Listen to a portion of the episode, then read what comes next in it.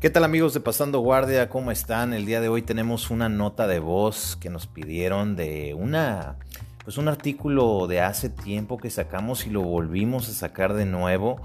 Eh, ha causado pues diferentes reacciones de personas y el título es Los niños no deben de hacer sparring de MMA, box o muay thai. Y eso lo dijo Firaz Javi. Para quienes no conocen quién es, Firaz es el coach de George St. Pierre, Rory McDonald, Kenny Florian, entre otros.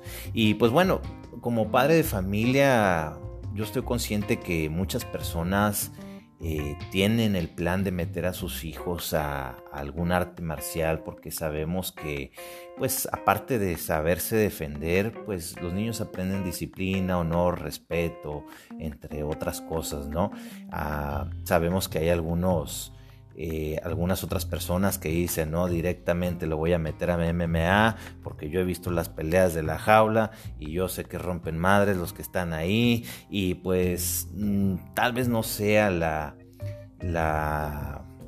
la decisión correcta si no está el coach correcto ahí, porque sabemos que hay ligas de MMA ahorita de niños, ahí están los niños pegándose en, la cabeza con guantes pequeños y pues bueno, les voy a decir qué fue lo que dijo Firaz Javi cuando visitó a Joe Rogan en su podcast. Comentas a Javi. Tengo a mis hijos entrenando seguido. Ellos ya están en la clase de Jiu-Jitsu de adultos, se divierten muchos, eh, todo es positivo, son disciplinados, siguen las instrucciones. Después de entrenar, su premio es de que los llevo a comer y pues todo es excelente. Pero creo que los niños deben de entrenar Jiu-Jitsu y lucha primero. Los niños no deben de hacer striking, de golpes. ¿Por qué? porque los golpes a la cabeza no son buenos para ellos. Cuando yo veo a gente que los mete a box, a kickboxing o los sube al ring a hacer sparring de, de MMA eh, con golpes a la cabeza, es un gran error. Solamente ponte a ver a los peleadores de artes de striking que empezaron desde niños y ahorita ya de grandes no son una persona muy bien balanceada que digamos. He leído mucho sobre estudios de contusiones repetidas y con el tiempo puede ser un gran problema neurológico. Los receptores de dopamina se ven afectados, por eso es de que muchas veces se sienten decaídos y necesitan algo que los levante. Ese algo puede ser alcohol o drogas, o a veces necesitan hacer algo muy loco para sentirse mejor, para sentir ese rush. Yo no soy médico neurológico, hagan ustedes su propia búsqueda, pero antes de entrenar algo con impactos a la cabeza, y no me refiero nada más en artes marciales, también puede ser fútbol americano o soccer, en el caso de los cabezazos. Eh, el cerebro es un órgano muy importante y muy delicado para estarlo lastimando. Los niños tienen mentes y cuerpos que están en desarrollo, por eso es que yo creo que la lucha es perfecta para ellos. Mis hijos también hacen un poquito de striking, pero solamente golpean el costal. Aún así lo hacen poco. Es más bien como un pequeño juego. Los peleadores que están haciendo, que han hecho striking desde pequeños, son personas muy emocionales, a veces casi bipolares. Hay una asociación sobre esos golpes desde pequeños, hay estudios y hay evidencia. Si dejas que tus hijos se estén golpeando en la cabeza es un gran error. Deja que sean adultos y que ellos lo elijan. Por ejemplo, George St. Pierre llegó a ser campeón y hizo, no hizo ningún striking de niño. Él lo que hizo fue Kyokushin Karate que dejan pegar al, cuerpo solamente, no la cabeza. En la mayoría de las competencias ni siquiera te dejan pegar con toda la fuerza. Ahí lo que él estuvo aprendiendo es distancia y reflejos. Fue hasta que él era un adulto que empezamos a hacer boxeo y sparring. Yo opino que la lucha y el jiu son perfectos para los niños porque los hace fuertes, los hace pensar y los hace resolver problemas.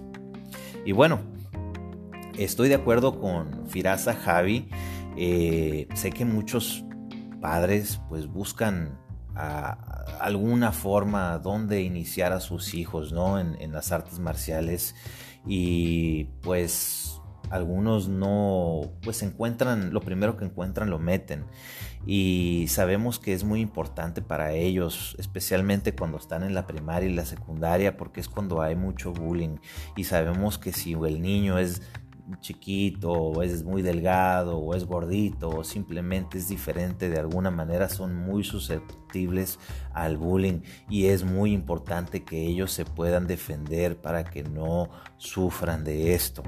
Entonces eh, para los padres eh, compartan esta nota eh, pónganse a investigar también. Hay por ahí una película de hecho que está Will Smith y se trata del CTE. Ahorita ya es algo muy bien investigado, pero se trata de cuando él lo descubrió después de hacer varios estudios a muchos eh, veteranos del fútbol americano.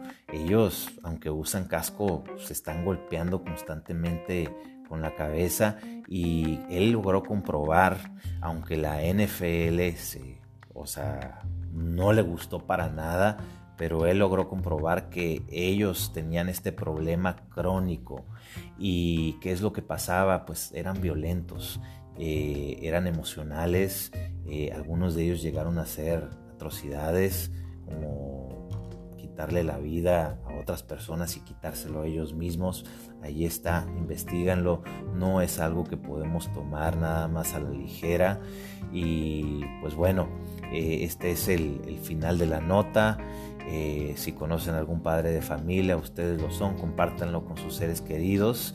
Y pues bueno, esta próximamente el episodio que viene es el podcast completo.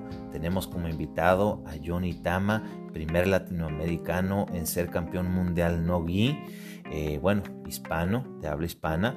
Y también vamos a tener a Bruno Antonieta, cinturón negro, eh, que es nutriólogo, especialista. Vamos a estarle preguntando sobre nutrición, cortes de peso y demás. Así que suscríbanse en su plataforma favorita de podcast. Ya estamos casi en todas, pasando guardia. Y pues bueno, nos vemos en la próxima nota. Os.